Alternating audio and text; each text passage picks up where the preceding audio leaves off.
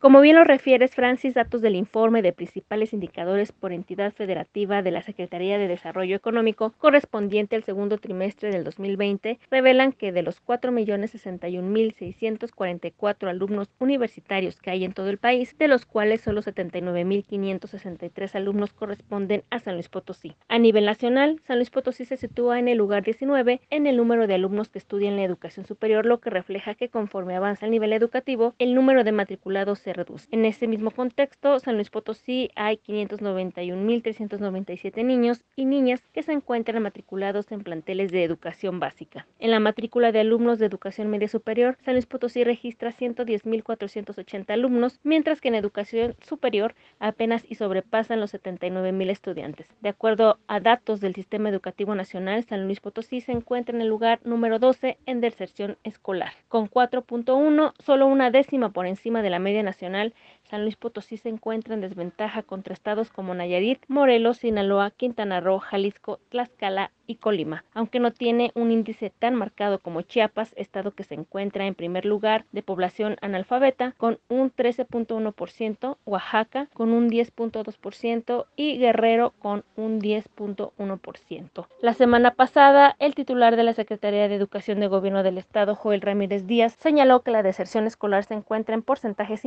a los que tenían durante la actividad escolar presencial. Incluso dijo que San Luis Potosí ha mejorado en varios puntos e indicadores, por lo cual negó que se podría pensar que muchos alumnos han abandonado sus estudios por la pandemia, asegurando que la dependencia educativa está trabajando para evitar la deserción. Recordemos que diversas voces han señalado que entre las causas principales de la deserción está, por supuesto, la crisis económica derivada por la pandemia. Francis Auditorio, buen inicio de semana.